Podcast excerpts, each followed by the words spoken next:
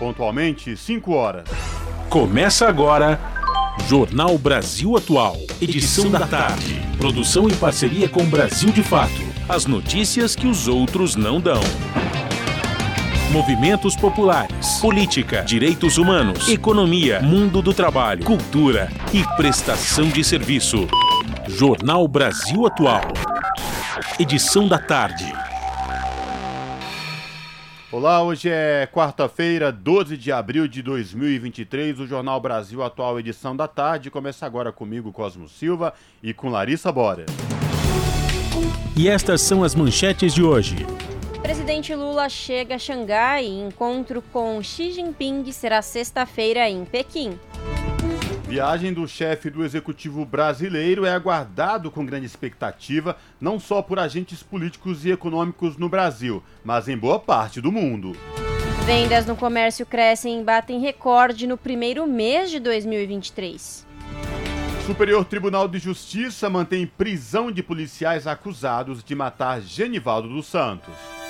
Programa Escola Segura do governo federal abre canal para receber denúncias de ameaças de ataques a escolas.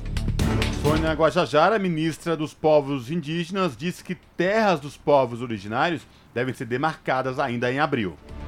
E MST, Movimento dos Trabalhadores Rurais Sem Terra, anuncia a 26ª Jornada Nacional de Lutas em defesa da reforma agrária.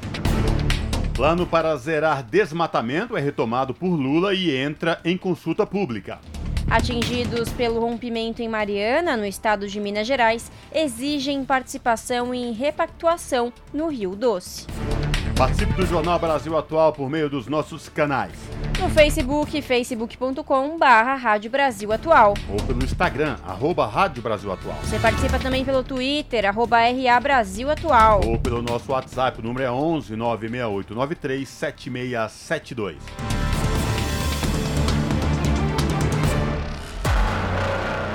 Você está ouvindo? Jornal Brasil Atual, edição da tarde. Uma parceria com Brasil de Fato. Na Rádio Brasil Atual. Tempo e temperatura.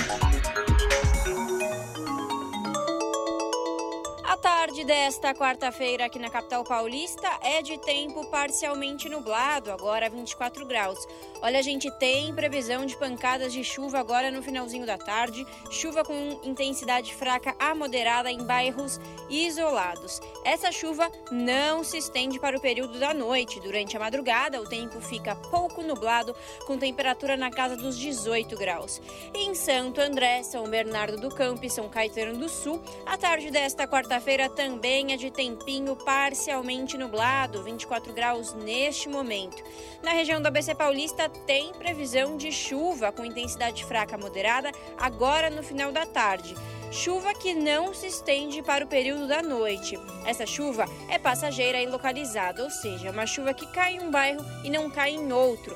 No período da madrugada, a temperatura fica na casa dos 18 graus e sem chance de chuva. Tempo parcialmente nublado em Mogi das Cruzes. Agora os termômetros marcam 23 graus. Tem previsão de chuva com intensidade fraca moderada agora no final da tarde na região de Mogi. Chuva passageira e localizada. Durante a madrugada, embora o tempo continue mais fechado, não tem chance de chuva. E a temperatura fica na casa dos 17 graus. E em Sorocaba, região do interior de São Paulo, a tarde desta quarta-feira é de tempo abafado e parcialmente nublado. Agora 28 graus. Em Sorocaba também tem previsão de chuva agora à tarde, os períodos da noite e serão de tempo nublado e a temperatura fica na casa dos 19 graus. Não tem previsão de chuva no período da noite. E ó, logo mais eu volto para falar como fica o tempo nesta quinta-feira. Na Rádio Brasil Atual, está na hora de dar o serviço. 5 horas e 4 minutos, vamos saber a situação do trânsito na cidade de São Paulo nesta tarde de quarta-feira.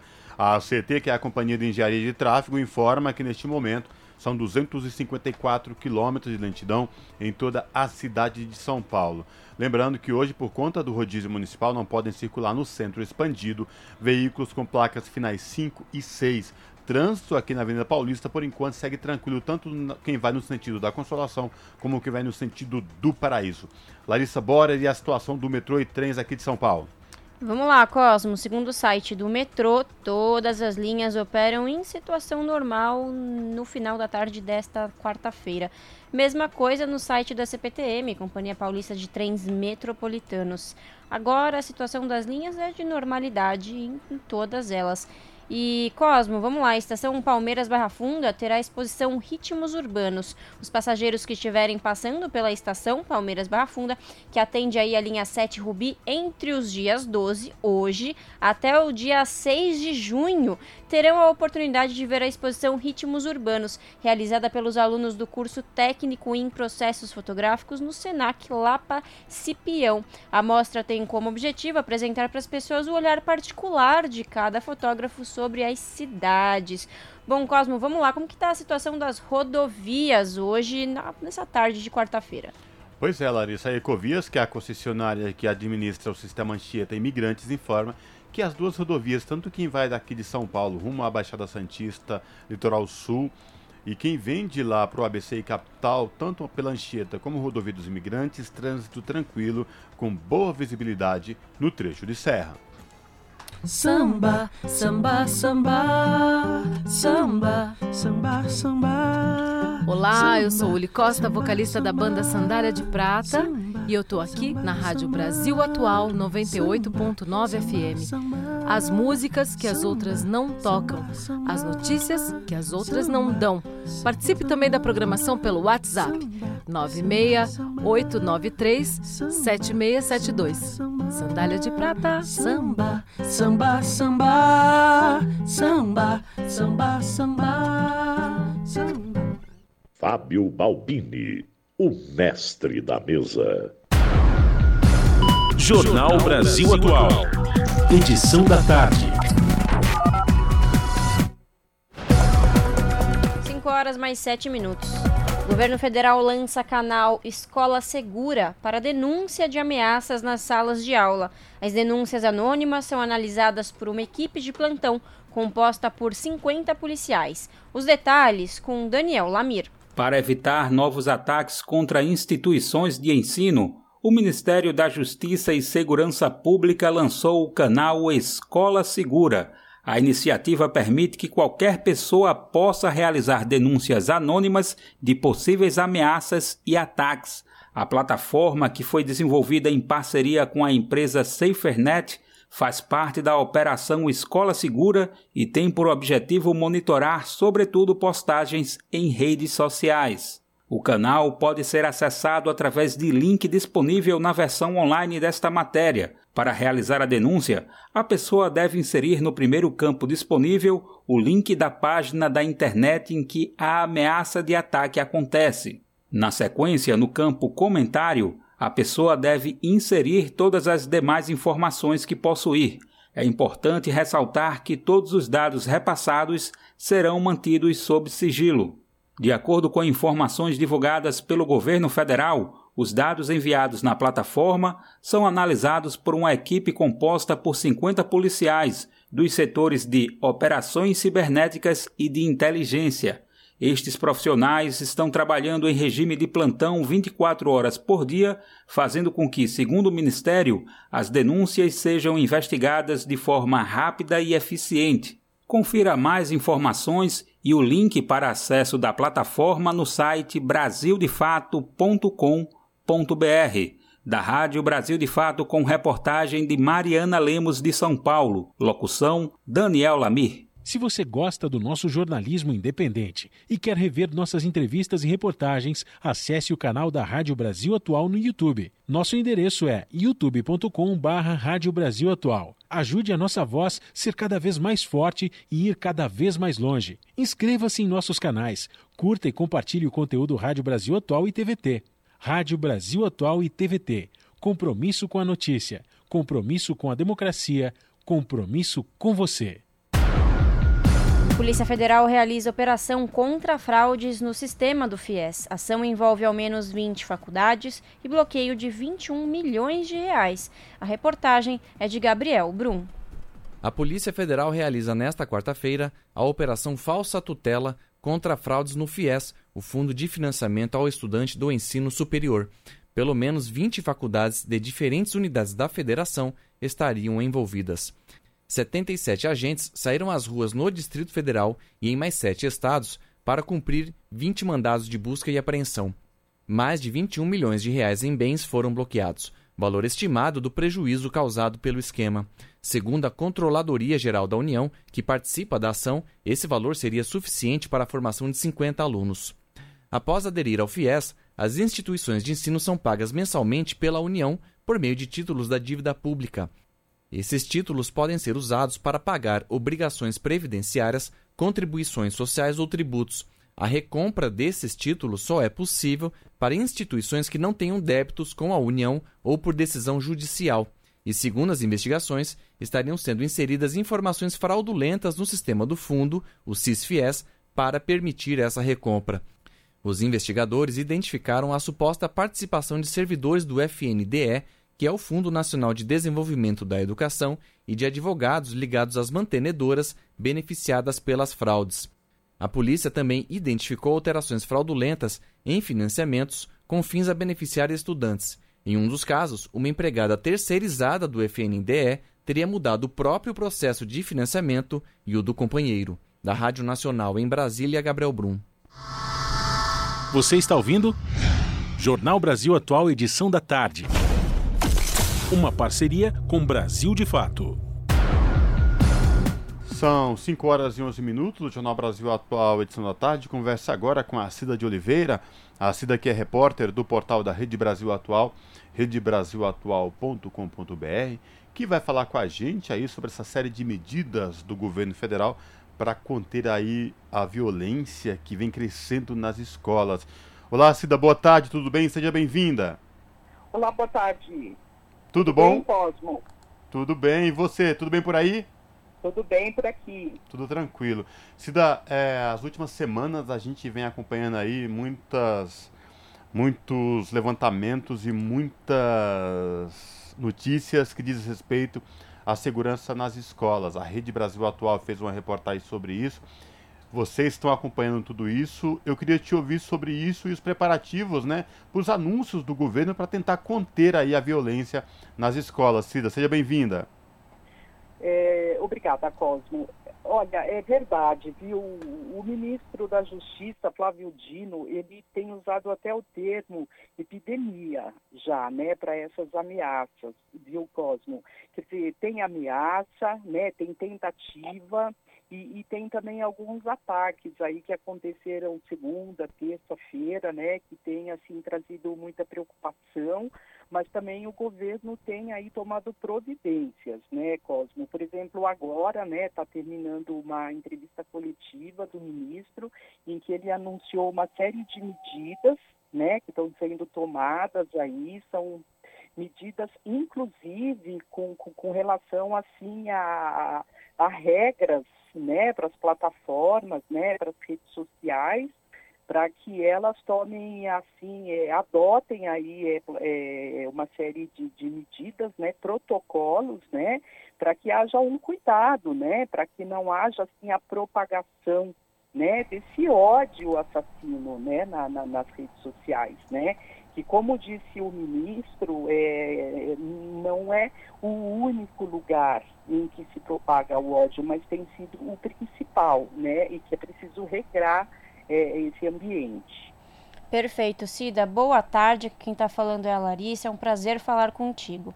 Cida, e essa iniciativa ela é em parceria com a SaferNet Brasil, né? Uma, uma empresa, uma organização aí com peso é, na, no voltado à internet. E já está disponível esse serviço desde a última quinta, é isso? Oi, Larissa, boa tarde. É, Larissa, sim, uma das medidas aí que o governo tem, é, tem tomado, né, é justamente um, um, canal, um canal em que as pessoas podem fazer, encaminhar informações e também denunciar é, o que elas têm acompanhado, elas viram, né, de repente um vídeo, enfim, é, é, é alguma coisa que possa apontar para mais uma ameaça, uma tentativa, né? É um canal é, chamado é, Escola Segura, né? Quer dizer, então quer dizer, é, é, mais uma uma iniciativa, né? A gente está apontando isso no, no, no, site da, da RBA. É, tem um pouco mais de informações lá, né? O ouvinte pode, inclusive, saber direitinho ali como acessar, né? Quer dizer, é, é, é como a gente falava aí, é uma iniciativa a mais, né?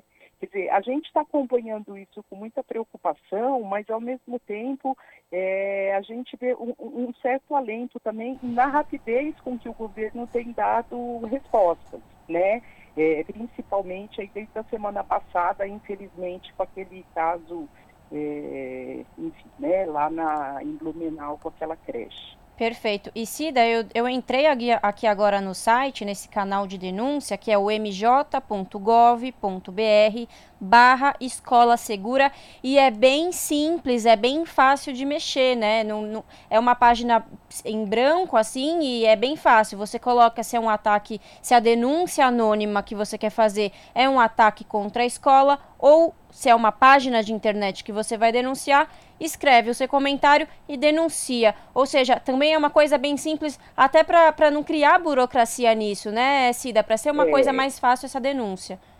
Exatamente, Larissa. A intenção é que essa informação ela chegue rápido é, nos setores que poderão disparar uma série de outras providências. Né? Então, por exemplo, agora na entrevista coletiva, o ministro Flávio Dino falava de algumas providências que são tomadas a partir de é, informações que chegam né, por esse canal ou, ou de outras é, informações que chegam pela polícia, por exemplo. Né? Então, é, é, ele deu o exemplo é, de informações que chegaram é, referentes ao estado dele, o Maranhão, por exemplo, né?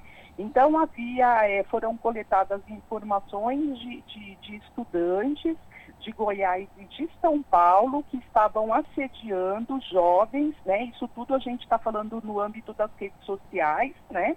é, assediando jovens do Maranhão, convencendo, é, convidando, no caso, né, enfim, criando toda essa esse ambiente, né, essa sedução toda, para que venha a participar desse tipo de, de, de ação, né?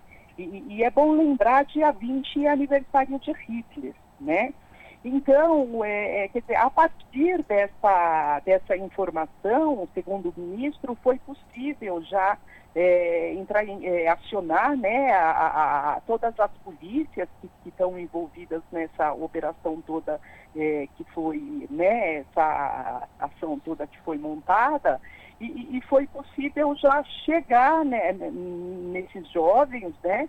E, inclusive foram até encontradas armas, né? Quer dizer, é, são armas, são suásticas, então já se sabe, é, já está tá se conseguindo com inteligência é, e com rapidez é, informações assim que, que explicam, né? É, o que é que está na base, né, de todo esse ódio, né? Quer dizer, não tem muita novidade, né, Larissa? Uhum. É uma coisa meio que vai confirmando esse ambiente, né? Mas é importante que o que a gente está vendo é que está sendo construído aí todo um conjunto de informações né, que, que vão permitindo é, é, é essas ações para que as autoridades possam agir com, com rapidez. Perfeito, é isso mesmo. A gente torce aí para que de fato, todo o empenho do governo federal, junto aí com os entes federativos, é, cessem toda essa violência, porque não é inaceitável presenciar qualquer tipo de violência, mais ainda dentro de um espaço é, de educação, um equipamento público de educação. Cida, a gente vai continuar acompanhando essas informações, os desdobramentos, e a gente volta a se falar em uma próxima oportunidade, viu? Obrigado, abraço. Um abraço para vocês e para os ouvintes. Falamos aqui com a Cida de Oliveira no jornal Brasil Atual. Esse é o Jornal Brasil Atual, edição da tarde. Uma parceria com Brasil de Fato. E Congresso instala três comissões mistas para discutir medidas provisórias. A repórter Maria Neves acompanhou. Após acordo entre deputados e senadores, o Congresso instalou três comissões mistas para analisar medidas provisórias. Um dos colegiados vai discutir a MP que reformula a estrutura do governo federal. Das outras duas comissões, uma vai se encarregar da medida provisória que reinstitui o programa Minha Casa Minha Vida e a outra vai tratar da proposta que recria o Bolsa Família. Essas são as primeiras comissões mistas a funcionar depois da pandemia de Covid-19, que começou no início de 2020. Durante o período em que deputados e senadores trabalharam de forma remota, as medidas provisórias foram votadas diretamente pelos plenários da Câmara e do Senado. Com o retorno das atividades presenciais nas duas casas legislativas, volta o rito constitucional de análise das medidas provisórias, que começa por uma comissão mista, composta pelo mesmo número de deputados e senadores. Em seguida, a proposta é votada primeiro na Câmara e depois no Senado. Se a Casa Revisora promover alterações no texto, ocorre mais uma votação na Câmara. Quanto às outras nove MPs que vencem até agosto, o ministro da Secretaria de Relações Institucionais da Presidência da República, Alexandre Padilha, explica que o governo estuda incluir partes de alguns textos nas medidas que já estão em análise.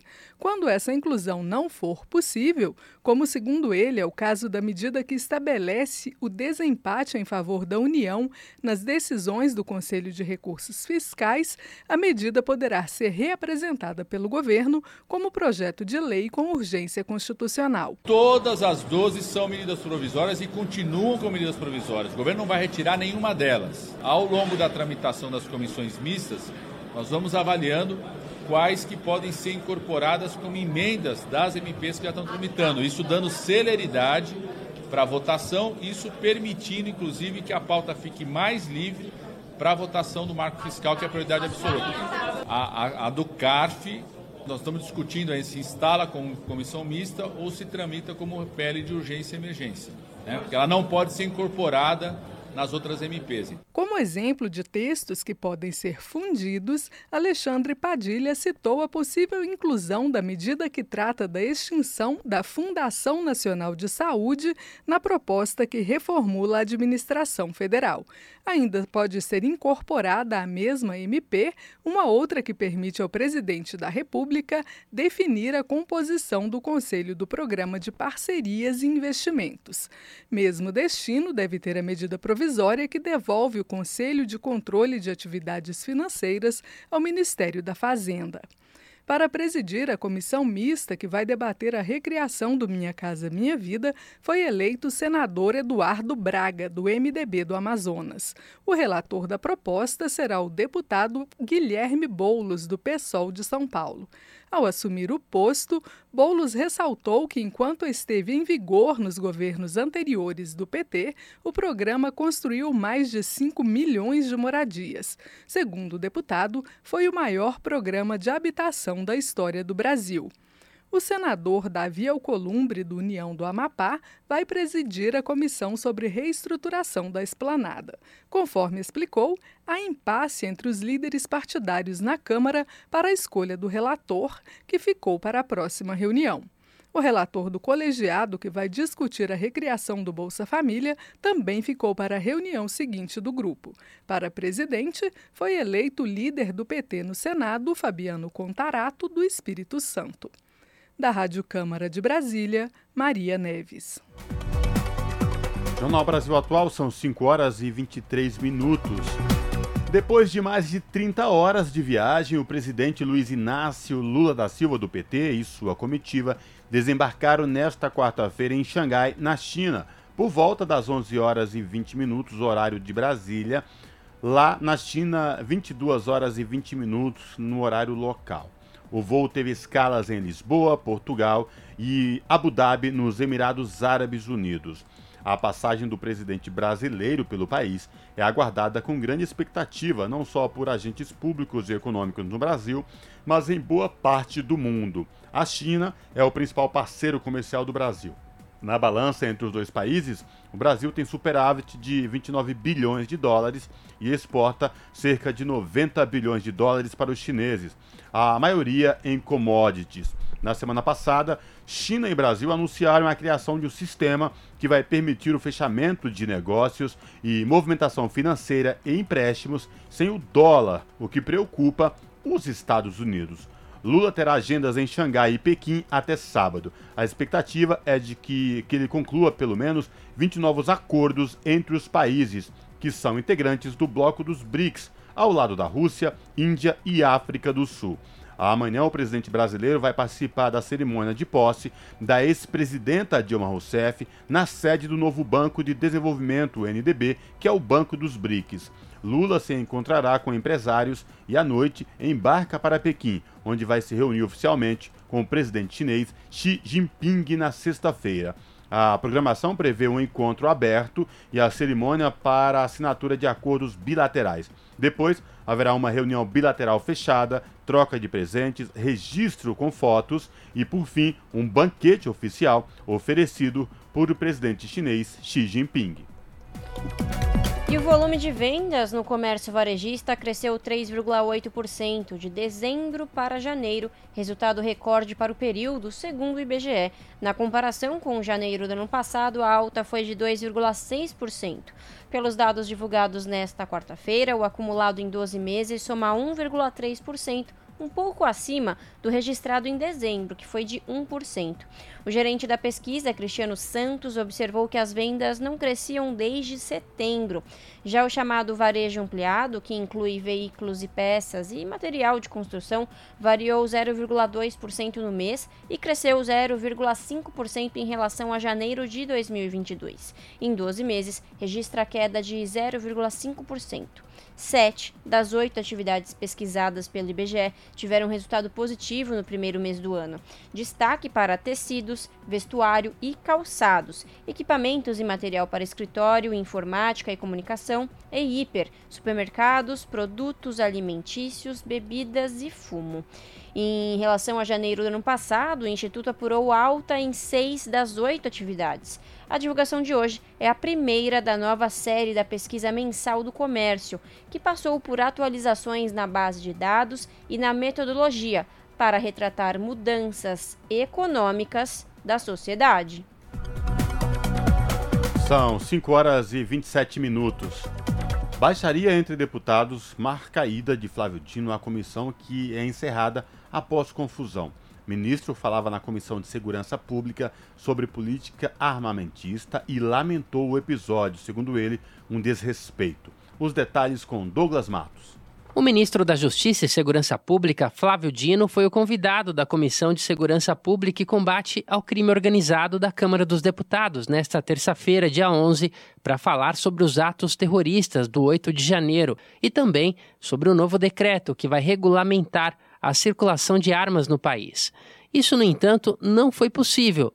Desde o princípio da sessão, parlamentares interromperam aos gritos, trocaram ofensas e desrespeitaram a ordem de falas. Estou aqui para responder Presidente, perguntas. Então perguntar ao senhor. Perguntar ao senhor. Estou aqui para responder perguntas. Senhores, senhores deputados, vamos mostrar minimamente educação Bom, ministro, prosseguindo. Ministro da Justiça, senhor ministro da Justiça, senhores, o ministro da Justiça tem o tempo que ele quiser para falar aqui. A tentativa do presidente da comissão, o Biratan Sanderson, do PL, no entanto, não deu certo.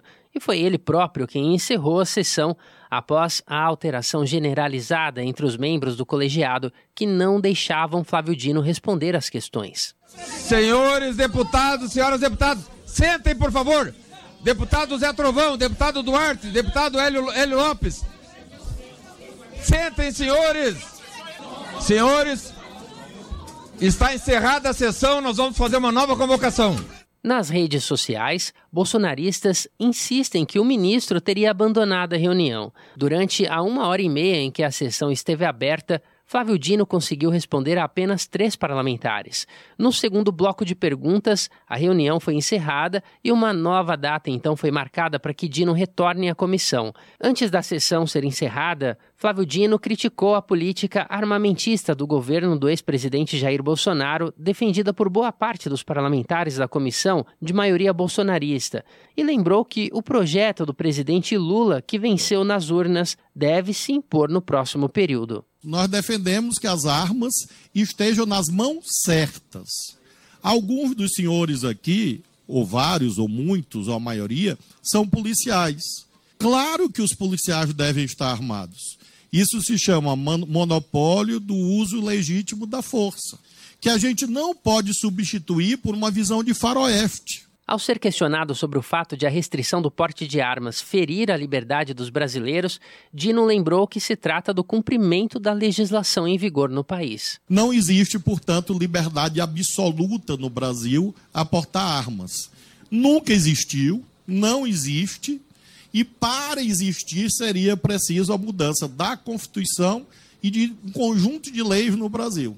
Claro que esse Congresso pode fazer, mas o governo, enquanto for governo eleito pelo povo, vai cumprir a Constituição e as leis brasileiras, e por isso não é possível que haja esse liberou geral de armas no Brasil. Na última fala, antes de ser interrompido novamente, o ministro associou os casos de ataques às escolas com o crescimento do discurso de ódio e a posse de armas no Brasil. Qual o país em que se mais realiza chacina em escola no mundo? Os Estados Unidos. E o que é que está acontecendo agora no Brasil? Crescimento de chacina em escola. Será que é impossível enxergar uma correlação lógica entre ódio, violência, armamentismo e crescimento de, de chacinas em escolas? Será que é por acaso que isto acontece apenas? Será que é por acaso que isto acontece apenas nos Estados Unidos e no Brasil nesta dimensão? No dia 30 de janeiro deste ano, o governo federal determinou um prazo de dois meses para o recadastramento de armas adquiridas após a flexibilização do porte na gestão passada.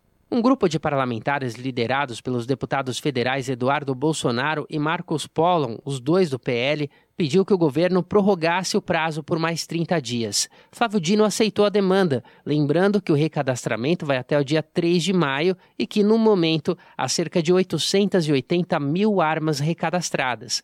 Logo após o término desse recadastramento, de acordo com o ministro, o grupo de trabalho vai encerrar as atividades e a equipe da pasta fará a minuta do novo decreto, que será enviado ao presidente Lula. A expectativa é de que a proposta seja entregue na segunda quinzena de maio.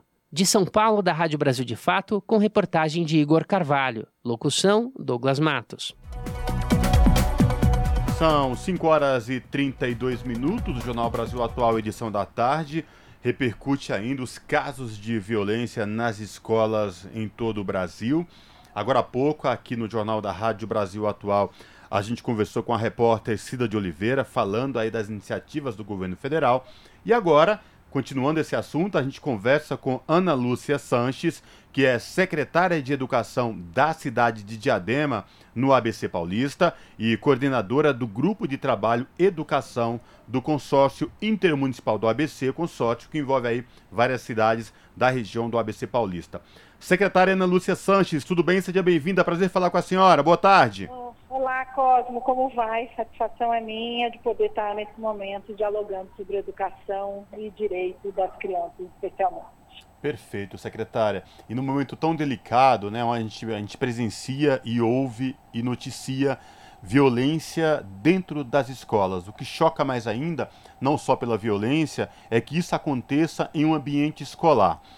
A cidade de Diadema tem um programa específico que cuida dessa cultura de paz dentro dos equipamentos públicos de educação.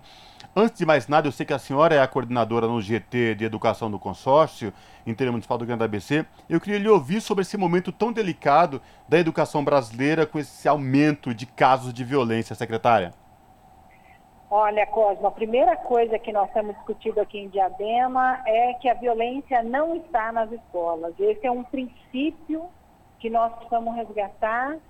A violência, todo o ambiente, a ambiência de violência está fora da escola, está nas comunidades, né?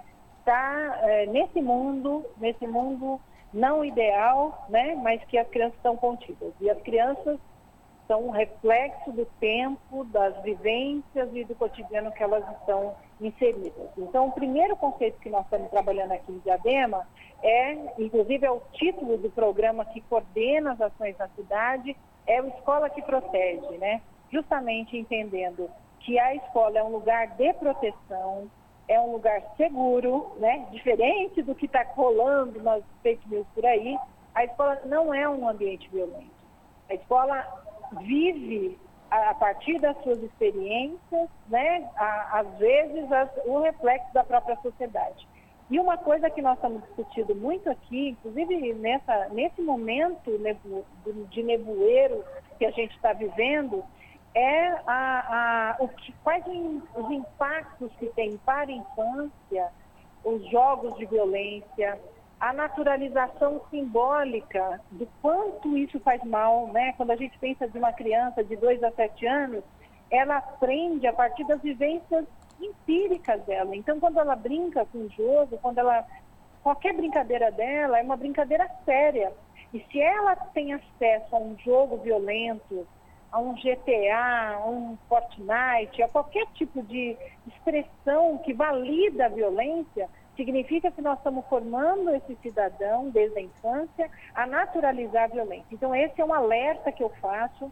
Por favor, salvem as crianças desse desse momento, né? Dessa é, e uh, então significa que a gente precisa olhar para as crianças mais integralmente, né? E não só isso. E um, não sei se eu posso ir falando, Cosmo, vou falando então, hein? Que é a coisa da, da, da uma outra dimensão da escola que protege. Que nós começamos com o programa Escola que Protege aqui na cidade de Diadema no ano de 2021. Em novembro de 2021, nós lançamos o programa, que é um programa intersecretarial que envolve várias secretarias, identificando situações de violência e violação, uh, diferentes violações para as nossas crianças, até porque aqui a rede Diadema basicamente é da infância, são 28 mil estudantes até o quinto ano do ensino fundamental. E a, qual que é a nossa triste realidade? As crianças estão no pós-pandemia vivendo muitas situações de violação.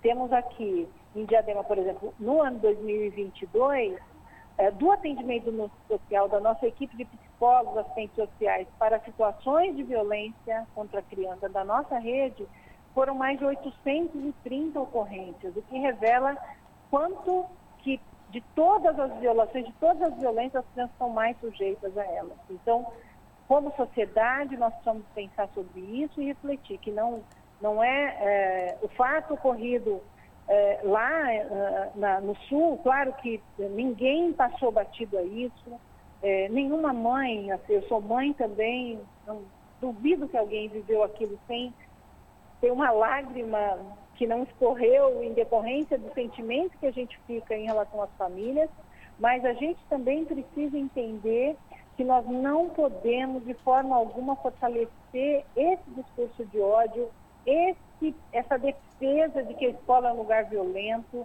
de que é, serão invadidos. Não, as escolas são ambientes felizes. O, o, a formação cidadã que nós temos dentro das nossas escolas é uma formação baseada na, na, no cooperativismo da humanidade. A gente tem falado muito disso aqui. Nós precisamos resgatar a força da escola como esse lugar de formação de cidadania os cidadãos do presente que se tornarão os adultos do futuro, se tiverem vivências coletivas, se tiverem vivências é, acolhedoras, eles vão ser pessoas coletivas, acolhedoras. Então, está muito mais na ambiência extra-escolar do que intraescolar. Então, estamos é, nesse momento aqui, né, discutindo, discutindo com a sociedade, o Observatório de Educação que se inaugura no dia 20 de abril. Nós vamos lançar um Observatório de, Educa... de, de Segurança Escolar aqui da cidade de Diadema, em parceria com a Secretaria de Segurança Cidadã, com o Benedito Mariano à frente. Estamos dialogando sobre isso de uma forma muito honesta, é, identificando as, as fragilidades hoje que as crianças já estão vivendo, das situações violentas que elas já vivem, mas ao mesmo tempo problematizando com a sociedade a importância das vivências coletivas, das experiências que a gente pode ter como família, nós, você, eu, todo mundo, né? Quantas vezes a gente é, largou o celular, vamos sentar junto, vamos conversar. Parece que as coisas óbvias, né, que a gente viveu no passado precisam ser resgatadas no sentido de restabelecer processo de humanização. Nós não podemos mais considerar uh, natural uh, o acesso da criança a informações, especialmente de uh, jogos, de canais do YouTube, de TikTok, que às vezes reproduzem muito mais contextos de violência do que contextos de paz, como a gente tem defendido aqui em Diadema. Perfeito, então, professora. Diadema resgata agora né, esse princípio de cultura de paz, como fez no passado. Nós tivemos um, uma boa experiência nos anos 2000 do combate à violência aqui, e nós estamos resgatando essa, essa, esse legado novamente agora com o prefeito Felipe. Perfeito, professora. Que quem está falando é a Larissa Borer. É um prazer falar com a senhora. E foi que a senhora disse, né, professora? Essa coisa de resgatar a cultura de paz. Mas vamos lá, a senhora disse desse programa, Escola que Protege, que vai formar professores para identificar essas situações de violação contra crianças e jovens. Eu queria que você explicasse melhor como que vai funcionar essa formação desses professores. É, são várias frentes, na verdade. Uma delas é uma frente de formação com os estudantes. Aqui em Diadema nós temos os conselhos curumins, que são representantes de salas. Essas crianças já iniciaram até. Convido vocês que quiserem vir conhecer essa experiência muito legal aqui de Diadema. As crianças estão vivendo oficinas, discutindo o que me tira a paz. Né? Então, já nessa dimensão de, dos representantes das salas, para a gente discutir no âmbito municipal uh, uh, o que é que tira a paz para as crianças da rede municipal de Diadema. Então, essa é uma formação que eh, subjetivamente trata de bullying né, e trata de outras situações de violência que as crianças são inseridas. Uma outra frente são grupos de reflexão, grupos de apoio a educadores. A partir da semana que vem, na segunda-feira, a gente inicia todas as segundas-feiras aqui na Secretaria de Educação de Diadema, no nosso Centro de Formação Lisete Arelaro, um grupo reflexivo para discutir as vivências cotidianas dos educadores, para a gente, a, partir de um apoio de um psicólogo, uma psicóloga muito, uh, que é referência nessa, nessas, nessas discussões, que vai nos apoiar nesse grupo para melhor uh, refletir essa, essa ambiência conflituosa que nós estamos encontrando e que os professores poderão ter esse apoio. Outra frente é a formação de comunicação não violenta junto às famílias, então é uma formação que já se inicia também a partir da semana que vem com as famílias, para refletir com as famílias que a cultura de paz se faz no cotidiano, do jeito com que a gente conversa, isso tudo né, nessa dimensão e também com os educadores. Então, a formação dos educadores já é uma política nossa, né, essa já é uma dimensão de trabalho da rede municipal e que a gente aprofunda agora com a criação do observatório né, e, da, e do monitoramento efetivo de caminhos e soluções regionais que a gente pode encontrar para a cultura de paz. Jornal Brasil Atual, edição da tarde, conversa com a Ana Lúcia Sanches, que é secretária de Educação da cidade de Diadema e coordenadora do GT Educação do Consórcio Intermunicipal do ABC.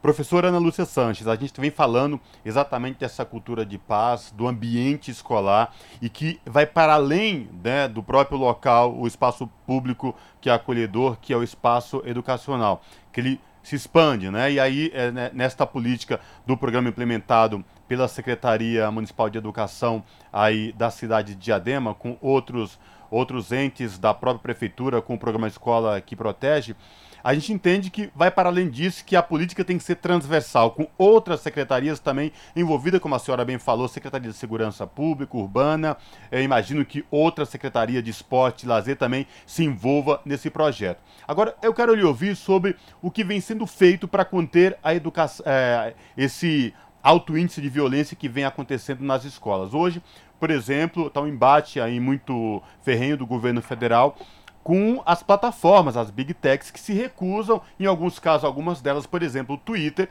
se recusa a tirar fotos violentas e diz que isso é, é, é liberdade de expressão. Como assim, professora, liberdade de expressão, se eu estou numa plataforma onde tem acesso para todo mundo é, indiscriminado, com violência exacerbada, com fotos de violência? Queria lhe ouvir também a senhora que é educadora sobre essa questão. É, isso é uma grande farsa, né, Cosmo? Isso realmente, você vê que uh, agora a gente já tem o próprio Ministério da Justiça, a gente tem conversado muito com outras equipes também para melhor entender esse, esse processo. Hoje foi uma avalanche aqui na nossa secretaria de famílias dizendo que não ia mandar os seus filhos. É, até hoje eu tive uma experiência, Cosmo, que eu peguei um, tive numa, num, encontrei um, um pai que disse hoje eu não mandei meu filho e nós estávamos próximos à central, aqui em Diadema, todas as escolas têm câmeras de monitoramento, né? E, e a gente é, hoje conta com um serviço muito eficaz de, de, de, identificação de situações, qualquer situação que possa ocorrer na escola. E eu levei na central de monitoramento, mostrei, falei, está vendo aqui, olha, a escola está protegida, é, né? é a equipe da, da, da Secretaria de Defesa Cidadã que faz o monitoramento, a própria GCM ele viu lá a equipe numa, numa grande, é, é, um espaço muito adequado, e dialogando com ele quanto é mentira, né? E quanto a gente precisa combater a mentira por meio das ações que nós estamos desenvolvendo, que são contra informações. Uh, Cosmo, é uma disputa mesmo de narrativa. Nós precisamos defender a escola como um espaço de formação, um espaço de formação positivo, um espaço de formação de vida e não de morte. É, e, e, e, e é, problematizar o máximo que a gente puder com todos os segmentos sociais, nos conselhos escolares, nos grupos onde a gente está, nos nossos coletivos, né, para que a gente reflita sobre é, de que violência é, não está no, no, no WhatsApp, a violência está na vida e que a gente precisa combater a violência da vida, não a, a fantasiosa. E claro que a gente também sabe que tudo isso é, faz parte de um grande esquema, né? né? A gente viu também em matéria, se vocês também têm compartilhado, da, da, dos grupos que têm se aproveitado dessa condição para cada vez mais criar um clima de instabilidade no Brasil e que nós também temos que combater localmente. Então, é do todo e da parte, aqui em Diadema é parte desse todo. acabei de verificar, Cosmo, eu participo de um grupo do Observatório de Educação Integral, que tem todos os estados do Brasil têm representação, e o card que apareceu aqui da cidade de Diadema, colocando o nome de uma escola de Diadema, era o mesmo card que estavam usando lá na Bahia, com o nome da escola da Bahia. Então, você vê que isso é um jogo, é uma armação muito bem elaborada e que nós precisamos devolver a paz para as escolas. Isso é a nossa militância aqui em Diadema. A escola precisa voltar a ser esse lugar tranquilo e nós não podemos deixar as famílias uh, se contaminarem com esse mundo que não é o verdadeiro mundo das escolas. Então, Muito... é levar a escola para fora. As vivências da escola precisam ser vividas na casa.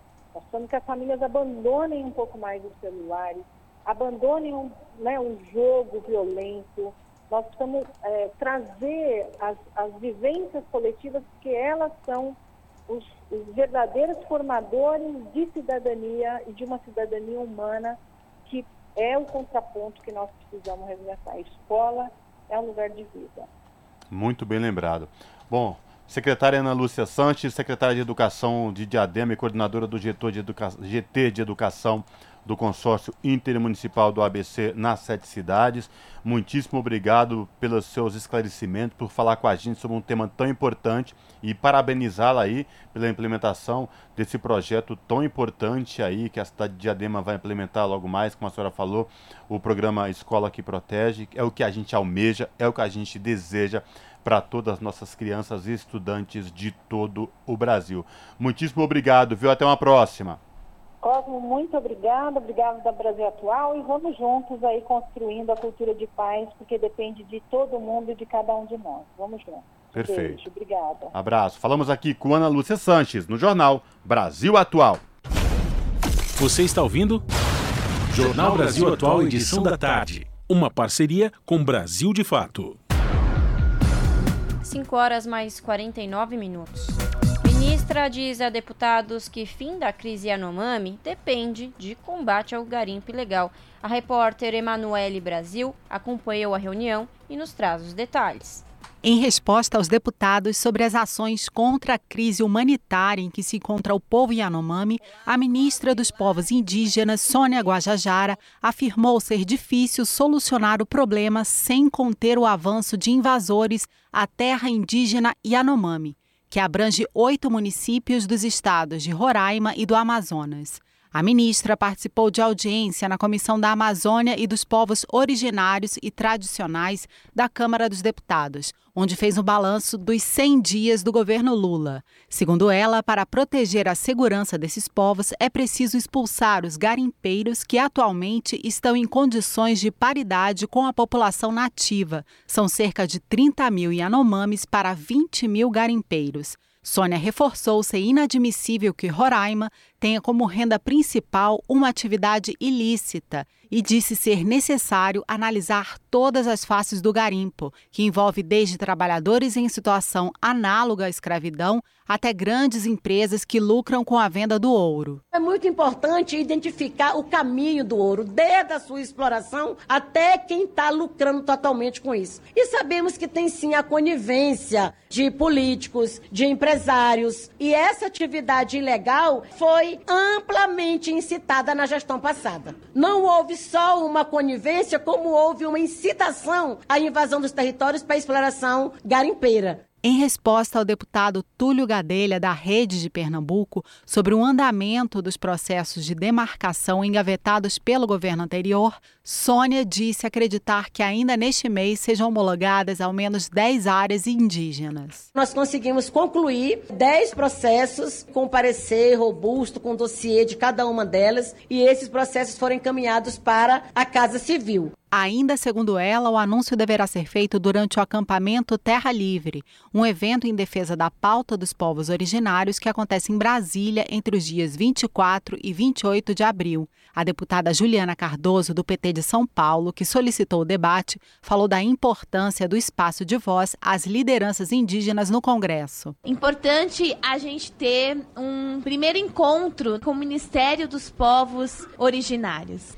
que é um reconhecimento internacional da luta do nosso povo. Durante a audiência na Câmara, a ministra Sônia Guajajara também informou que a Polícia Federal realizou três operações em território indígena em fevereiro, com bloqueio de 68 milhões da conta de investidores em garimpo ilegal. Da Rádio Câmara de Brasília, Emanuele Brasil. Jornal Brasil Atual são 5 horas e 52 minutos. Sônia Guajajara, a ministra dos Povos Originários, diz que 10 terras indígenas devem ser demarcadas ainda em abril. A ministra falou que documentos foram encaminhados à Casa Civil. Os detalhes com Rodrigo Durão. A ministra dos Povos Indígenas, Sônia Guajajara, afirmou que 10 processos de demarcação de terras indígenas deverão ser efetivados ainda em abril. O anúncio foi feito durante reunião na Comissão da Amazônia e dos Povos Originários e Tradicionais na Câmara dos Deputados nesta terça-feira, dia 11. Guajajara destacou também que outros três processos ainda estão em fase de desenvolvimento, mas que devem ficar prontos na sequência. Então nós conseguimos concluir né, dez processos ali com parecer robusto, com dossiê de cada uma delas, e esses processos foram encaminhados para a Casa Civil. Então agora está sob análise da Casa Civil e nós queremos ainda no acampamento Terra Livre deste ano, que vai acontecer de 24 a 28 de abril, a gente já começar as primeiras assinaturas assinaturas dessas 10 que a gente encaminhou. Então é esse mês de abril, né, mês já conhecido como mês dos povos indígenas, a gente quer aí já dar essa alavancada, né, para retomar esses processos demarcatórios que foram totalmente paralisados nos últimos quatro anos. A ministra disse ainda que atua em conjunto com outras pastas para elaborar planejamentos específicos para os povos indígenas.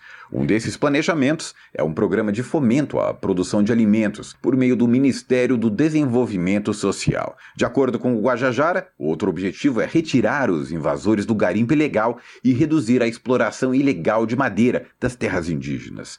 Ela ressaltou que a demarcação de terras está ligada diretamente à proteção ambiental e à causa do clima. Os territórios indígenas, comparados às demais terras, mesmo as terras públicas, são os territórios mais preservados. E são preservados não porque há uma política efetiva de proteção, preservado porque os modos de vida dos povos indígenas, o modo natural de se relacionar com a Amazônia, com a natureza, com os biomas, né, por si só protegem, né, o lugar que há a presença de povos indígenas. O governo atual assumiu o compromisso de mitigar esse caos climático e o Ministério dos Povos Indígenas terá papel fundamental na efetivação desse compromisso. A Comissão da Amazônia e dos Povos Originários e Tradicionais é inédita na Câmara dos Deputados. A criação do colegiado foi uma promessa do presidente da Casa Legislativa, Arthur Lira, do PP, como moeda de troca para a reeleição dele no cargo. Ao ser instalada, a chamada Bancada do Cocar, formada por indígenas, temia que a presidência da comissão fosse tomada por deputados ruralistas. A deputada federal Célia Chacriabá, do PSOL, no entanto, foi escolhida para assumir a presidência da nova comissão. De São Paulo, da Rádio Brasil de Fato, com reportagem de Caroline Oliveira, Rodrigo Durão. Você está ouvindo? Jornal Brasil Atual, edição da tarde. Uma parceria com Brasil de Fato. 5 horas mais 55 minutos. O Superior Tribunal de Justiça mantém prisão de policiais acusados de matar Genivaldo Santos agentes da Polícia Rodoviária Federal teriam usado a força de forma inadequada. A reportagem é de Sayonara Moreno. Continuam presos preventivamente os dois policiais rodoviários federais responsáveis pela morte de Genivaldo de Jesus Santos em maio do ano passado. A decisão é do STJ, o Superior Tribunal de Justiça. Ao manter presos os dois policiais rodoviários, a sexta turma considerou as informações de que a vítima teria problemas mentais e não resistiu à abordagem da PRF. Também foi considerado que os agentes usaram a força de forma inadequada e utilizaram armas químicas na abordagem. Em maio de 2022, os dois agentes da PRF foram filmados tentando conter a vítima Genivaldo de Jesus Santos no camburão da viatura da corporação, na cidade de Umbaúba, em Sergipe.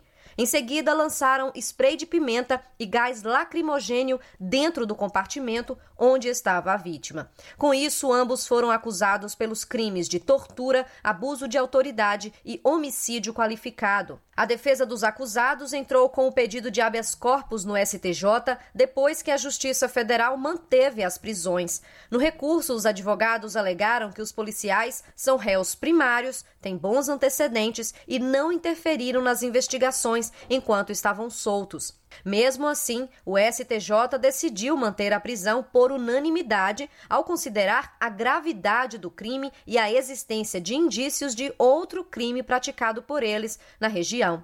O ministro relator, Rogério Cruz, argumentou que as informações do processo constam que os policiais foram avisados pelas pessoas presentes de que a vítima teria problemas mentais. Também que o corpo do homem tinha diversas lesões provocadas pela fumaça química. O relator também considerou a decisão do juiz, que cita o fato de terem levado a vítima desmaiada à delegacia e não ao hospital. Da Rádio Nacional em Brasília, Sayonara Moreno.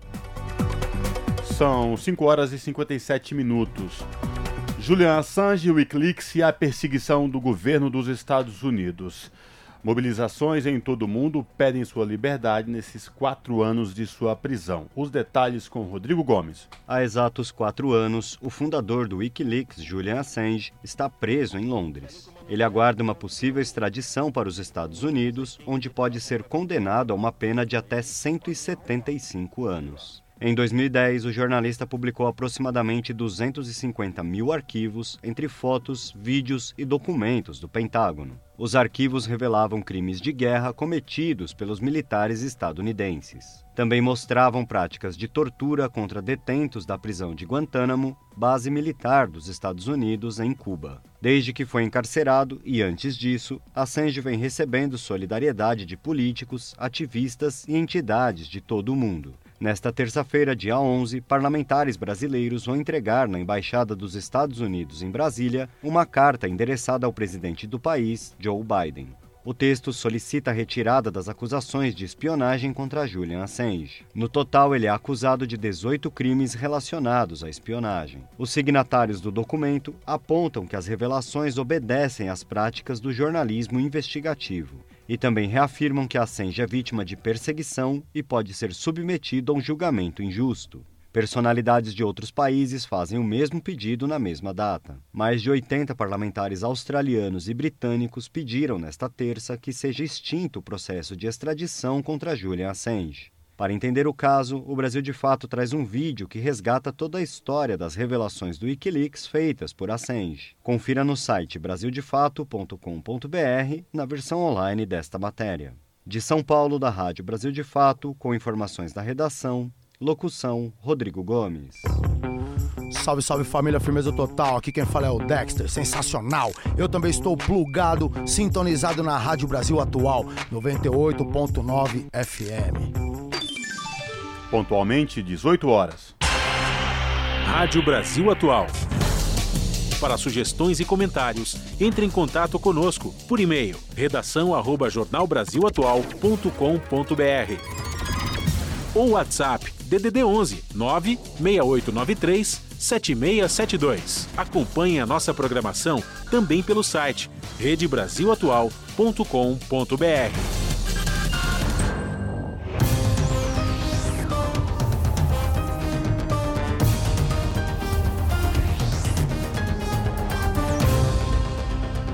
18 horas, chegou o momento da gente fazer nossa conexão com a redação da TVT para saber da apresentadora Ana Flávia Quitério quais destaques de logo mais do seu jornal que começa pontualmente às 7 da noite na TVT, canal 44.1 digital em São Paulo e na Grande São Paulo e também transmitido no YouTube da TVT, youtube.com/redetvt. Olá, Ana Flávia, quais destaques de hoje do seu jornal? Olá, Cosme Lares, uma excelente noite de quarta-feira para vocês e para todos os ouvintes da Rádio Brasil Atual. E vamos aos destaques do que, que vai ter aqui de notícia e informação no seu jornal de hoje. Bom, o governo de São Paulo anunciou estudos, quer dizer, na verdade, é, para a questão da privatização, né? de outras linhas da CPTM, a Companhia de Trens Metropolitanos. Especialistas ouvidos pelo seu jornal afirmam que a privatização tem provocado demissões de trabalhadores, falhas na segurança de trens e é caminho certo para tarifas mais caras. O transporte sob trilhos de São Paulo, para vocês terem uma ideia sobre como será precarizado o trabalho caso há essa privatização, né, essa, é, se idealize, é, no quesito São Paulo, é, houve só nesse ano mais de 100 problemas, falhas e acidentes nas linhas de trens e metrôs privados e também públicos. Em apenas dois dias, 4 e 5 de abril, foram sete ocorrências. Imagine com a privatização como será precarizado os serviços. Outro assunto hoje aqui no seu no seu jornal, ainda falando sobre São Paulo, o estado lidera o ranking de acidentes e mortes no trabalho. A capital do estado responde por 25% dos casos. Entre os trabalhadores sem registro formal, o cenário pode ser ainda pior. Segundo dados do SINAM, que é o Sistema de Informação de Agravos de Notificação, foram 93 mil acidentes de trabalho em 2022 93 mil acidentes, sendo que 19.300 aconteceram só na capital paulista. Mais de 70% desses acidentes foram graves, envolvendo mutilação física, lesões que comprometem o dia a dia ou que podem levar à morte. E para encerrar, hoje é o terceiro dia da reportagem da série do seu jornal sobre os 100 dias do governo Lula e vamos acompanhar o que mudou na política em relação aos povos indígenas, eles que sofreram bastante nas mãos do governo Bolsonaro nessa gestão inescrupulosa. Bom, muitas medidas, no caso, né, foram tomadas na gestão Bolsonaro para desapropriar terras protegidas e deixar os povos originários sem apoio governamental. As consequências foram tão graves, né, como a situação, temos a exemplo dos Yanomamis e também lá em Roraima, entre outros. Né, e com a mudança da gestão, foi criado é, o pioneiro Ministério dos Povos Indígenas, que tenta reparar então os erros do catastrófico governo Bolsonaro e criar ações para dar reparação merecida aos verdadeiros, verdadeiros donos do Brasil, não é mesmo? Merecem. Bom, esses foram os destaques de hoje, mas não se esqueçam, mais notícias e informações vocês acompanham pontualmente comigo às sete da noite, hein? Nós temos um encontro marcado, então. Beijo grande, Lares e Cosmo, bom programa aí para vocês e até mais. Jornal Brasil Atual, edição da tarde. Uma parceria com Brasil de Fato. 18 horas mais 4 minutos. Unidades básicas de saúde terão reforço de 57 mil equipes. A meta é zerar a fila de espera no atendimento em 3.800 municípios. A reportagem é de Renato Ribeiro. As unidades básicas de saúde vão ganhar o reforço de 57 mil novas equipes. A meta do Ministério da Saúde é zerar a fila de espera no atendimento em pelo menos 3.800 municípios. As equipes vão atender a quase 34 milhões de brasileiros na rede pública. Esse reforço no Sistema Único de Saúde vai custar cerca de 1 bilhão e 600 milhões de reais. As unidades básicas são a porta de entrada do usuário no SUS, onde começa o cuidado com a saúde da população, que vai da prevenção à redução de doenças. Esses profissionais de saúde vão trabalhar nos programas Mais Médicos e Saúde da Família em equipes de assistência odontológica, atenção primária, consultórios de rua e agentes comunitários. Além disso, o Ministério da Saúde vai credenciar 47 equipes para atender populações ribeirinhas. Assim que o programa de reforço for implementado, estados e municípios terão 90 dias para credenciar as equipes. Já os gestores locais do SUS terão 40 dias para fazer os pedidos de envio desses profissionais. Com informações da Agência Brasil, da Rádio Nacional em Brasília, Renato Ribeiro. Jornal Brasil Atual, 6 horas e 5 minutos, agora 6 minutos. Plenário da Câmara aprova urgência para projeto sobre recontratação de profissionais do programa Mais Médicos. O repórter Marcelo Lacha tem os detalhes. O plenário da Câmara aprovou regime de urgência para dois projetos que tratam da saúde. Um deles permite a renovação de contratos ou a recontratação de profissionais do programa Mais Médicos para atendimento da população indígena, principalmente na reserva Yanomami, em Roraima. O outro determina prazo indeterminado para a validade dos laudos médicos que atestem transtorno do espectro autista ou deficiência permanente. Com o regime de urgência, os projetos podem ser votados diretamente no plenário, sem passar pelas comissões da Câmara. A proposta que trata do Mais Médicos prevê a volta dos profissionais que já atuaram no programa, com a justificativa de que em janeiro o Ministério da Saúde declarou estado de emergência em saúde pública por conta da situação de desassistência sanitária no território Yanomami nos estados de Roraima e do Amazonas. De acordo com o autor da proposta, deputado Jorge Sola, do PT da Bahia, a falta de assistência aos indígenas, aliada à presença de garimpeiros na região, tem causado morte por desnutrição, pneumonia, diarreia e até contaminação por mercúrio. Segundo ele, o número de médicos lotados nos distritos sanitários especiais indígenas caiu de 350 para 180 médicos. Dados do Ministério dos Povos Indígenas apontam que 570 crianças morreram em decorrência da contaminação por mercúrio, desnutrição, malária e fome nos últimos quatro anos na região. O requerimento de urgência foi aprovado com críticas da oposição, que considerou que já existe estrutura de atendimento para os índios.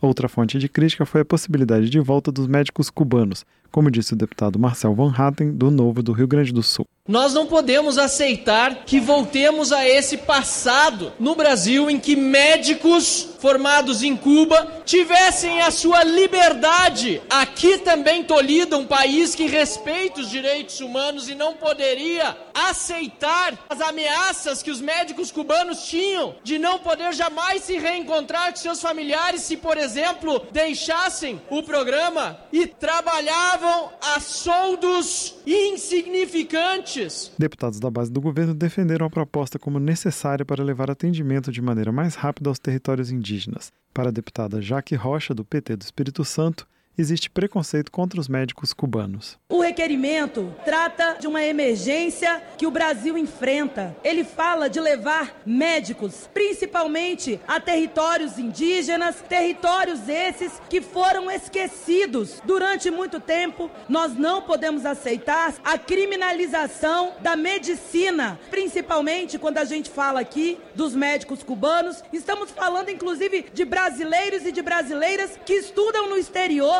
o plenário também aprovou o regime de urgência para o projeto que torna indeterminado o prazo de validade para laudos de transtornos permanentes, como o autismo. Para a autora da proposta, a deputada Yandra Moura, do União do Sergipe, a exigência de renovação dos laudos médicos para casos como estes não se justifica e prejudica o paciente e suas famílias. Ainda não há data para a votação dos dois projetos no plenário. Da Rádio Câmara de Brasília, com informações de Antônio Vital, Marcelo Larcher. E a Organização Mundial da Saúde confirma a primeira morte por gripe aviária no mundo. A vítima é uma mulher de 56 anos, moradora da China. A reportagem é de Paula Loboiceri. A OMS, Organização Mundial da Saúde, confirmou a primeira morte por gripe aviária no mundo. Uma mulher de 56 anos, moradora da província de Guangdong, na China. O vírus H3N8, responsável pela doença, circula desde 2002, mas até o momento não havia causado vítimas humanas. A mulher apresentou os sintomas em 22 de fevereiro, foi hospitalizada em 3 de março com pneumonia grave e morreu em 16 de março. A organização avalia, com base nas informações disponíveis, que o vírus não parece ter a capacidade de se espalhar facilmente de pessoa para pessoa. Portanto, o risco de se alastrar entre humanos em níveis nacional, regional e internacional é considerado baixo. No entanto, a OMS ressalta a importância da vigilância global para detectar alterações virológicas, epidemiológicas e clínicas associadas aos vírus influenza circulantes, uma vez que se trata de um vírus de natureza em constante evolução. De acordo com a entidade, apenas três casos de gripe aviária foram identificados em humanos. A chamada transmissão entre espécies foi registrada em animais em todo o mundo. Entre mamíferos, por exemplo, o vírus H3N8 é endêmico em cavalos e cães. No último dia 30, o Ministério da Agricultura, Pecuária e Abastecimento publicou portaria que suspende em todo o território brasileiro a realização de exposições, torneios, feiras e demais eventos com aglomeração de aves. A medida de caráter preventivo tem validade inicial de 90 dias e foi tomada em função do risco de ingresso e de disseminação de casos de gripe aviária no Brasil. De Brasília, Paula Labossière. Você está ouvindo? Jornal Brasil Atual, edição da tarde. Uma parceria com Brasil de Fato. São 6 horas e 11 minutos. Movimentos ocupam INCRA e se reúnem com o governo e exigem saída de superintendente bolsonarista. A mobilização com cerca de 1.500 trabalhadores rurais demanda a saída do primo de Arthur Lira da chefia do órgão em Alagoas. Os detalhes com Douglas Matos. Depois de ocupar a sede do INCRA, o Instituto Nacional de Colonização e Reforma Agrária, em Maceió, com 1.500 trabalhadores rurais, entre a segunda-feira, dia 10, e esta terça-feira, movimentos populares tiveram reuniões agendadas com dois ministérios do governo Lula. O que as sete entidades querem é a exoneração de Wilson César de Lira Santos, do PP, da superintendência do órgão em Alagoas. A reunião virtual na tarde desta terça foi com o ministro Márcio Macedo, da Secretaria-Geral da Presidência. Outra com o ministro Paulo Teixeira, do Ministério do Desenvolvimento Agrário e Agricultura Familiar, está marcada para a próxima terça-feira, dia 18, de forma presencial em Brasília. Com as reuniões marcadas, os trabalhadores rurais desocuparam o prédio do INCRA e voltaram para a Praça Sinimbo, onde estão acampados desde a tarde do último domingo, como parte das atividades do Abril Vermelho, a jornada de mobilizações do Movimento dos Trabalhadores Rurais Sem Terra. Além do MST, participaram da ação a Comissão Pastoral da Terra, a Frente Nacional de Luta, o Movimento de Libertação dos Sem Terra, o Movimento Terra, Trabalho e Liberdade, o Movimento de Luta pela Terra e o Movimento Terra Livre. Nomeado superintendente ainda no governo Temer do MDB em 2017, César Lira é primo do presidente da Câmara dos Deputados, Arthur Lira. Permaneceu no cargo durante toda a gestão Bolsonaro e assim segue. No lugar de Lira, que caracterizam como bolsonarista raiz, os movimentos populares defendem o nome de José Ubiratã Rezende de Santana, servidor do INCRA no estado. Ao Brasil de Fato, o Ministério do Desenvolvimento Agrário informou que as nomeações para as superintendências regionais do INCRA e também para os escritórios estaduais da pasta estão sendo tratadas na Casa Civil e na Secretaria de Relações Institucionais. Em nota, a pasta informou ainda que tem trabalhado pela retomada do programa de reforma agrária no Brasil, paralisado nos últimos anos, e que está aberta ao diálogo com toda a sociedade. De São Paulo, da Rádio Brasil de Fato, com reportagem de Gabriela Moncal. Locução: Douglas Matos. 18 horas mais 14 minutos. Plano para zerar desmatamento é retomado por Lula e entra em consulta pública. Engavetamento por Bolsonaro após reduzir desmatamento, chamado PPC-DAN, está de volta e mira garimpo ilegal pela primeira vez. A reportagem é de Murilo Pajola. O governo federal colocou em consulta pública a quinta fase do Plano de Ação para a Prevenção e Controle do Desmatamento na Amazônia Legal. A iniciativa foi criada na primeira gestão de Lula, do PT, Elaborado pela pasta de Marina Silva, com outros 11 ministérios, o novo texto poderá receber sugestões de pessoas ou organizações até o dia 26 de abril. O plano é um denso conjunto de políticas públicas que estimula o desenvolvimento sustentável da Amazônia em diferentes frentes. Eles abordam as áreas social, ambiental, econômica, financeira, científica e de segurança e infraestrutura. Agora, o governo faz adequações a diretrizes antigas e propõe medidas inéditas para zerar o desmatamento ilegal até 2030, que é uma bandeira de campanha de Lula. Pela primeira vez, o plano, conhecido pela sigla PPCDAN, se propõe a enfrentar o garimpo ilegal. Esse crime provoca uma crise humanitária na terra indígena Yanomami e ameaça dezenas de territórios Outra proposta é fortalecer o crédito para atividades sustentáveis, além de vetar a participação para produtores irregulares. O documento divulgado nesta terça-feira, dia 11, tem 12 objetivos estratégicos, 36 resultados esperados e está dividido em quatro eixos. São eles: atividades produtivas sustentáveis, monitoramento e controle ambiental, ordenamento territorial e fundiário, e instrumentos normativos e econômicos. A publicação aponta que o primeiro desafio será reverter a forte alta nas taxas de desmatamento. Nas palavras do texto, fruto de quatro anos de total irresponsabilidade com o tema. O documento ainda defende que, na sequência, outro desafio será reduzir o desmatamento ainda nessa gestão o máximo possível, isso visando alcançar a meta de desmatamento zero até 2030. O PPCDAN é considerado responsável pela queda do desmatamento da Amazônia em 83% entre 2004 e 2012. O Brasil freou a tendência de alta no desflorestamento e ganhou protagonismo mundial no combate às mudanças climáticas.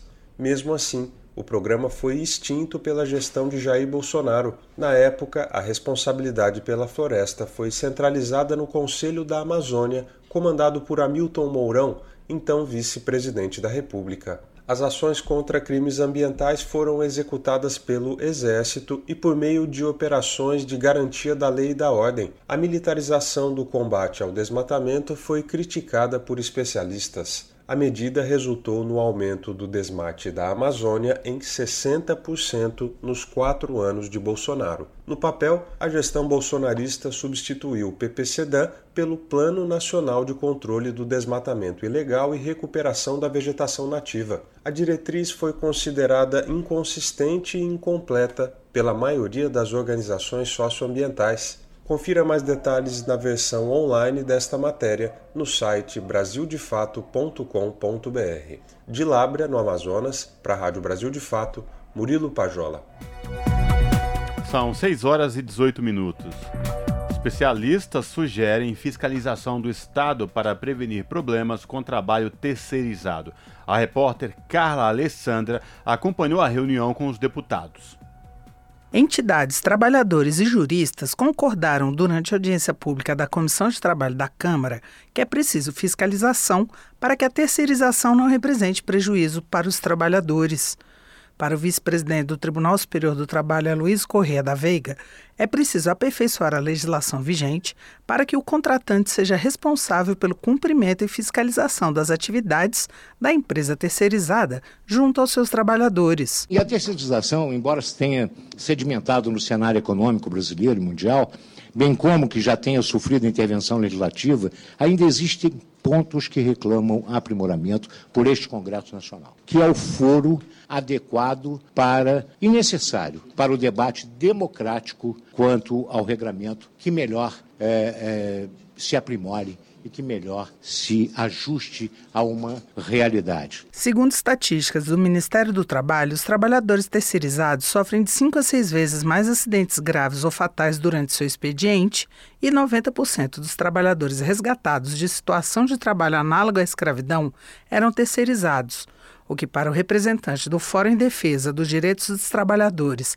ameaçados pela terceirização, Gustavo Ramos, demonstra que a modalidade representa, na maioria das vezes, uma forma de suprimir os direitos dos trabalhadores. A terceirização se tornou um território livre, uma zona franca para superexploração de direitos no Brasil. Então, porque de um lado ela tolera, ela faculta, ela potencializa essa realidade, e de outro lado ela dificulta enormemente a fiscalização do trabalho, né? Porque ela trata o trabalho como objeto de comércio. Para a representante da Associação Nacional dos Procuradores do Trabalho, Lidiane Machado, cabe ao Estado mediar as relações trabalhistas para que a terceirização não entre em conflito com o bem-estar social proposto pela Constituição Federal. A gente vive num Estado que adota o regime de capitalismo, mas a gente vive também num Estado que adota o regime de bem-estar social. E o Estado tem que intervir todas as vezes que o, que o capitalismo se sobrepõe de tal forma à legislação que acaba gerando uma cadeia produtiva, toda uma riqueza nacional produzida em cima de escravização, de precarização, de rebaixamento de salários e de aprofundamento das desigualdades sociais. Já o representante da Confederação Nacional da Indústria, Alexandre Furlan, afirmou que a lei de 2017 não retirou direitos dos trabalhadores. Ele lembrou que a terceirização é uma realidade no mundo todo e pode sim trazer benefícios, mas a legislação tem que ser cumprida. Porque a lei dispôs de forma expressa a responsabilidade da empresa contratante quanto à segurança, quanto à saúde dos trabalhadores terceirizados que executam. Obviamente, eu não estou aqui defender o mau empresário. Eu vou sempre ser contra o mau empresário. Eu acho que é o mau empresário os rigores da lei, totalmente. Agora, nós atacarmos um instituto que existe no mundo inteiro porque exceções existem de quem não cumpre a regra, vocês me desculpem, mas acredito que isso não é uh, um papel adequado. O deputado Bongás, do PT do Rio Grande do Sul, coordenou a audiência e destacou a importância de se discutir o tema para que a legislação vigente possa ser aprimorada, garantindo os direitos dos trabalhadores. O que nós temos hoje, a precarização, é ainda com uma ausência do Estado, porque diminuiu drasticamente o número de fiscais auditores. Então, nós fazemos o debate aqui para revermos alguns condicionantes. Por exemplo, em relação à terceirização no setor afim. Uma é uma terceirizada de um serviço complementar, mas os serviços afins diretos de uma empresa, elas hoje são terceirizadas também. Isso foi aprovado. E isso está trazendo um prejuízo. Isso não traz e não trouxe o que foi dito pelos propagandistas da terceirização, que isso ia gerar emprego, que isso ia dar estabilidade, que isso ia atrair investidores externos. Foi esse o discurso que nós ouvimos. E nada disso se comprovou. O que ficou, isso está hoje contextualizado, que se precarizou. Bongás é relator de proposta que está sendo analisada na comissão sobre o tema e afirmou que vai construir um substitutivo capaz de regulamentar, de forma mais eficiente, a terceirização no país. Da Rádio Câmara de Brasília, Carla Alessandra. E a ministra da Igualdade Racial, Aniele Franco, defendeu ações transversais para acabar com preconceito e discriminação. Ela falou à Comissão de Direitos Humanos sobre as ações da pasta. A reportagem é de Yara Farias Borges. Ao reforçar a necessidade da criação do Ministério da Igualdade Racial, Aniele Franco defendeu ações transversais e parceria entre os governos federal, estaduais e municipais para combater o racismo e promover a igualdade racial. Ao citar que 56% dos brasileiros se declaram pretos ou pardos, a ministra Aniele ressaltou que os negros representam 77,6% das vítimas de homicídio doloso, 67,6% das de latrocínio, 84,1% dos mortos pelas polícias e 67,7% dos policiais assassinados. A ministra ressaltou ainda que dos cerca de 33 milhões de pessoas que passam fome no Brasil, 70% são negras. Entre as ações do Ministério que devem ser integradas, Aniele Franco destacou as relacionadas à educação, a populações quilombolas e ciganas, a regularização fundiária e a comunicação. A busca pelo bem viver coletivo, ela perpassa pelo fortalecimento, sim, de pessoas negras que historicamente nesse país são desumanizadas e não é à toa que a gente pensa sobre isso. Quando eu me olho no espelho, eu vejo muita gente. E se olhar no espelho e ver muita gente requer muita responsabilidade e, além de tudo, muita sobriedade do que está sendo construído. Eu acredito nessa luta coletiva com muito respeito e com muita empatia do trabalho uns dos outros. O senador Flávio Arnes, do PSB paranaense, sugeriu o estabelecimento de metas a serem cumpridas pelos diversos ministérios e órgãos. É uma articulação forte que o ministério tem que fazer com todos os demais ministérios porque, na verdade, igualdade racial está então na educação, está na cultura, está na assistência, está na saúde, no trabalho, na, na infraestrutura. De fato, a gente tem que ter metas para cobrar dos demais ministérios para que não fique só no papel. A senadora Damares Alves, do Republicanos do Distrito Federal, criticou relatos de que, quando ministra da Mulher, Família e Direitos Humanos, as políticas antirracistas não avançaram. Eu preciso fazer a defesa é, da minha gestão naquele ministério com relação a esse tema. Nós Fizemos com muito zelo o que estava possível ser feito. O tema foi levado com seriedade, com zelo e com muito empenho. Ao lembrar o assassinato da vereadora Marielle Franco em 2018, o senador Randolfo Rodrigues, da Rede do Amapá, disse que a presença de Aniele, irmã de Marielle, à frente do Ministério da Igualdade Racial é simbólica. 75% dos pobres desse país são pretos. E 75% desses também são vítimas de homicídios, como a tua irmã, que foi uma dessas vítimas. Então, por isso que tem uma simbologia central a tua presença nessa pasta, porque é o retrato do que a tua identidade tem sofrido. A Comissão de Direitos Humanos vai trabalhar em parceria com o Ministério da Igualdade Racial, disse o presidente do colegiado, senador Paulo Paim, do PT Gaúcho. Essa comissão vai estar sempre ao lado de todos aqueles que lutam por um mundo melhor para todos e tem aquilo que eu chamo o olhar para as políticas humanitárias. Paulo Paim ainda informou que o Senado aprovou 20 projetos de fortalecimento da igualdade racial e apelou aos deputados pela votação da proposta sobre abordagem policial. Da Rádio Senado, Yara Farias Borges. Jornal Brasil Atual. Edição da tarde. Jornal Brasil Atual, edição da tarde, são 6 horas e 27 minutos. Em visita a Mogadishu, o chefe da ONU pede apoio internacional imenso à Somália. Antônio Guterres está no país muçulmano durante o mês sagrado do Ramadã. Além do encontro com o presidente e autoridades do governo, secretário-geral das Nações Unidas esteve em campo de deslocados e fez apelo por solidariedade. A reportagem é de Mayra Lopes. Seguindo a tradição de realizar visitas de solidariedade a países muçulmanos durante o mês sagrado do Ramadã, o chefe das Nações Unidas desembarcou nesta terça-feira na Somália.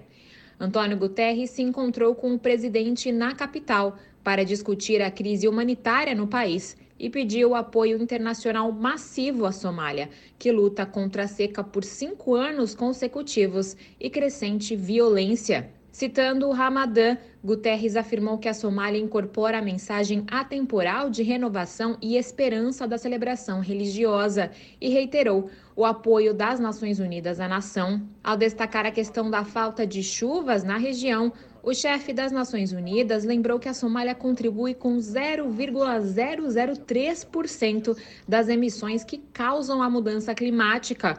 No entanto, os somalis estão entre as maiores vítimas das alterações do clima. O secretário-geral destacou que quase 5 milhões de pessoas estão experimentando altos níveis de insegurança alimentar aguda e sofrem com o aumento dos preços. Assim, ele pediu aos doadores e à comunidade internacional para intensificar o apoio ao plano de resposta humanitária de 2023, que atualmente conta com apenas 15% de financiamento. Da ONU News em Nova York, Mara Lopes. Na Rádio Brasil Atual, tempo e temperatura. Quinta-feira na capital paulista será um dia bem parecido com a quarta, dia de sol, calor e previsão de chuva com intensidade fraca moderada no período da tarde, que pode se estender aí para o período da noite, pancadas isoladas, com máxima de 29 graus e mínima de 18 graus. Nas regiões de Santo André, São Bernardo do Campo e São Caetano do Sul, a quinta-feira será parcialmente nublada. O sol aparece entre nuvens e tem previsão de chuva com intensidade fraca moderada em áreas localizadas no período período da tarde, com máxima de 28 graus e mínima de 18 graus.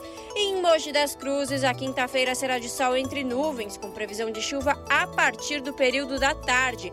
Chuva com intensidade fraca moderada que vai cair só em algumas áreas, áreas localizadas. A máxima será de 27 graus e a mínima de 17 graus. E na região de Sorocaba, interior de São Paulo, a quinta-feira será de temperatura alta, sol e calor. E vejam só, sem previsão de chuva. A temperatura máxima será de 29 graus e a mínima de 18 graus. E termina aqui mais uma edição do Jornal Brasil Atual, edição da tarde, que teve a apresentação de Larissa Borer e Cosmo Silva nos trabalhos técnicos Fábio Balbini. A gente volta amanhã a partir das 5 da tarde. Tchau!